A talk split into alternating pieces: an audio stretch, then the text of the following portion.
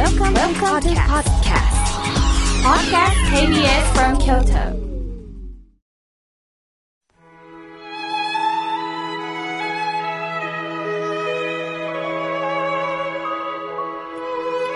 改めまして、僧侶の河村明慶です。今日の法話のテーマは、楽しい喧嘩の仕方についてお話をいたします。喧嘩が楽しいですか？と首をひねった方もいるかもしれません。今日は決闘の日。すると日頃から腹が立つあの人と蹴りをつけなければならないと思いがちですよね。まあ、人間というのはできるだけ損はしたくない。負けないために頑張ってるところがあります。すると自分が不利になりそうと思った瞬間、自分を主張するためにも喧嘩をすることってありますよね。家族、夫婦、カップルともなれば喧嘩をしてしまいますね。ある結婚情報誌で面白いものを見つけたのです。カップルが喧嘩をする理由、ベスト10、紹介します。1位、話を聞いてくれないということで二人が喧嘩になる。これがなんと47%だそうです。そして2位は、無神経なことを言われた。ありますよね。思いがけないようなとんでもないことを言われてムッとくる。これが34%だそうです。3位は、思いやりが欠けてる。29%。4位は、お金の心配。27%。5位は、家族の問題で喧嘩。22%。6位は、子育てについて17%。そして7位は、スマホやネットのしすぎ。今私が話してるのに、ちょっとそのスマホをやめてよっていうことで喧嘩になることってありますよね。8位は、相手のいびき。これが13%。そして9位は、仕事のスケジュールについて喧嘩になる10%。10位は、二人のコミュニケーションの時間が持てないということが10位。私はこの結果を見て、1位が話を聞いてくれない。ここにうなってしまいました。お金の問題は良いなんですね。さあ、話を聞いてくれない。ただ愚痴を聞いてもらいたいだけなのに、相手から解決方法を指示されてカチンとなる。そして喧嘩になる。発展パターンが多いそうです。この気持ちって本当にわかります。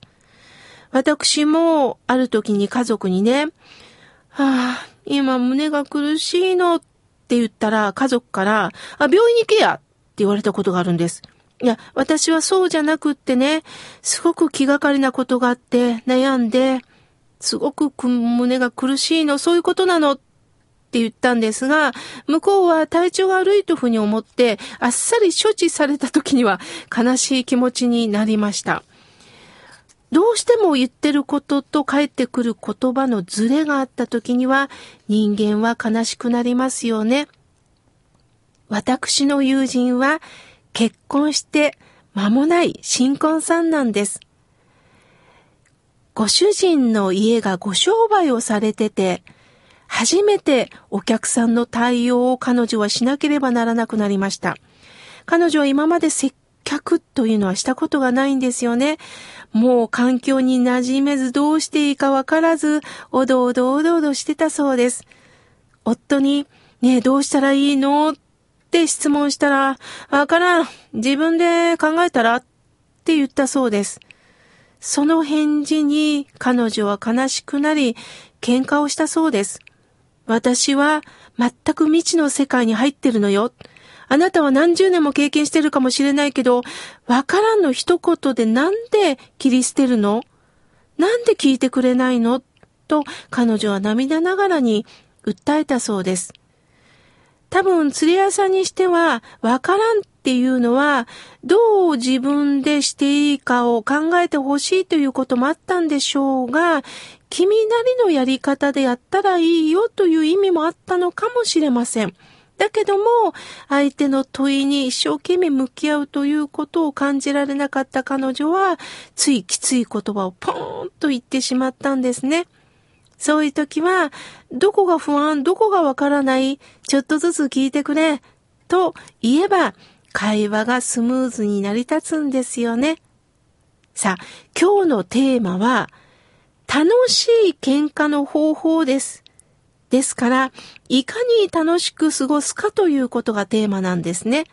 そこで皆さん、むっと来たら言い返すのではなくって、ムカッと来た時には胸に手を当てて、その場では口を開かないようにしたらいいかもしれません。そしてしばらく時間を空けて気持ちが落ち着いてから相手と話す時間を持つようにしませんか？やはり時というものは大切です。私たちは強いボールがポーンと来ると壁打ちした時のことを想像してください。強いボールを壁に投げると強く跳ね返しますよね。すると、その強いボールが相手に当たるとまた相手は怒りますよね。そうではなくって、強く言い返したから伝わるとは限らない。人間というものは、どれだけ自分が悪いと思っても、言い返されたら、それを攻撃だと思ってしまうんです。それを私たちが察知していきませんか？そこで、一つ目、喧嘩をする時間を決めましょう。え？時間って関係ないんじゃないの？と思うかもしれませんが、やはりこれは大きいんです。例えば、極度の緊張のある時間に強い言葉を投げかけると喧嘩になります。例えば、出勤時間。相手は仕事のことを考えてます。何分の電車乗れるかなと思ってます。車を運転するとき道が混んでないかなと思ってるときに後ろから強い言葉を言うとカチンとくるんです。相手が緊張してるときには今は言うべきではないなとちょっと時間を置きましょう。そして今度はお腹を空いてる時にはあまり喧嘩をしない方がいいと思います。なぜならお腹を空いてるとね、イライラしてしまうんですよね。私もそうです。ある程度お腹に満たして過ごす時とお腹が空いてる時っていうのはなんかこうせっかちになっちゃうんですよね。実は私の実家は、まあ、北九州の文字なんですが、その実家のお寺の隣にご夫婦がおられました。5時半になると大喧嘩の声が聞こえるんです。これも不思議でしたね。今思えば食事の前の喧嘩だったんでしょうね。すると、ご飯が遅いとか、今日またこの料理かと長なって、あなた自分で作ったことあるの？ということで大喧嘩に良くなってました。そうか。人間というのは喧嘩するパターンっていうのがあるのだなっていうことをね、学んだものです。同じ状態で喧嘩をしていませんか？どこか繰り返される共通のテーマがあることに気づきます。ですから、パターンをちょっと考えてみましょう。今度は、喧嘩をするんではなくって、質問形式に変えてみませんか？ね、いつもさ、あなたそういうこと言うけど、例えばなんでなんでって風に、こちらが笑顔で聞いてみるんです。すると、もう実はこうだからだ。ああだからだっていうことを不機嫌そうに言うかもしれません。あ、そうなんだ。そういうことなんだ。ごめんね。と言えば、ああ、自分も伝え方がまずかったなと思ってもらえるかもしれません。ですから、喧嘩をする時間を決める。喧嘩をする前にちょっと言葉をまとめていく。そして質問形式にしてしまうと、ちょっとね、変わってきます。実は今日は私の尊敬する方のお誕生日です。彼女がね、いつも面白いことを言ってくれるんです。